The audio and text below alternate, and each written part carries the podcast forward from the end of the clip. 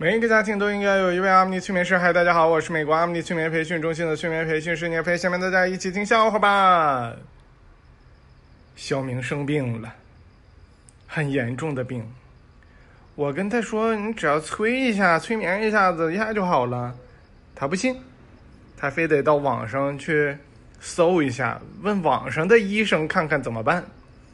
网上的医生收了他一百块钱，跟他说：“你这个得去医院看医生啊。”小明说：“我这不就是不想去医院看医生，我才在网上找医生的吗？”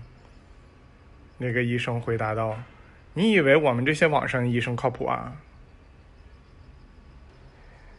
咨询结束之后，小明给这个回答打了个好评，居然敢这么说实话。小明在海底捞工作，有人问：“海底捞两个人的话是多少钱呢？”大约，小明说：“嗯，如果都已经沉到海底了的话，捞两个人还是挺贵的。”之前有一个人，他家人现在还没捞上来呢。吃完饭，爸爸对小明说：“今天你就别玩了，写会儿作业吧。”小明说：“爸爸，你不是说吃饭之后不能做剧烈运动吗？”小明买了个灯泡，花了可多钱了，结果回家一试不亮。他问老板：“我这灯泡咋不亮呢？”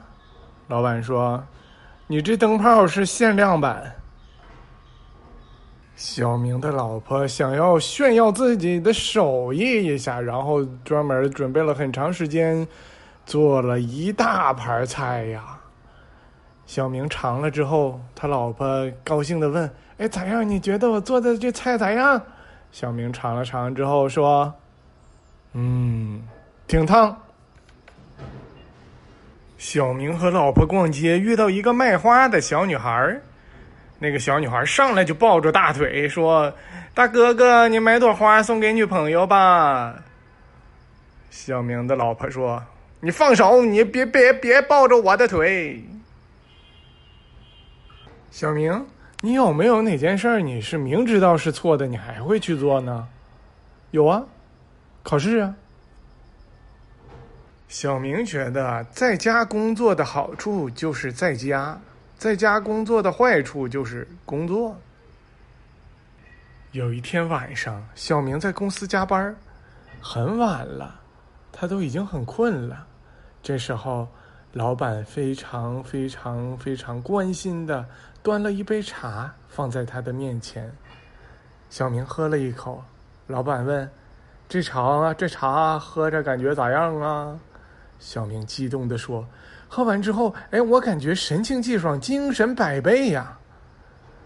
老板非常高兴的说了一句：“嗯，有精神你就继续加班吧。”喝喝喝。小明和老婆吵架，那个那那那吵的那才厉害呢！别总一一吵架就回娘家，有没有出息？他老婆就是这么跟他说的。小明希望别人羞辱他，就用下面这句话：“你有几个臭钱就了不起啊？”小明的意志力真的非常坚定。别人玩手机的时候，他也玩手机；别人不玩了，他还能接着玩，丝毫不受干扰。小明年轻的时候认为钱是世界上最重要的东西，长大后才发现，真的是这样。小明看到朋友为了生活而妥协，就莫名其妙的有一种非常悲哀的感觉。凭什么他就能妥协，而我不能妥协？小明失恋了，他找别人倾诉，他说自己可能再也找不到真爱了。那个人安慰他说：“嗯，你是对的。”你终于对了一次，小明痛苦。他说：“我跟你聊一点用都没有，我找聂飞催眠去。”然后他就找我来了吗？小明说：“你能帮我找个女朋友吗？”我说：“咋的？我先找着的，你靠边站。好了，非常感谢大家的收听，我们下次再见。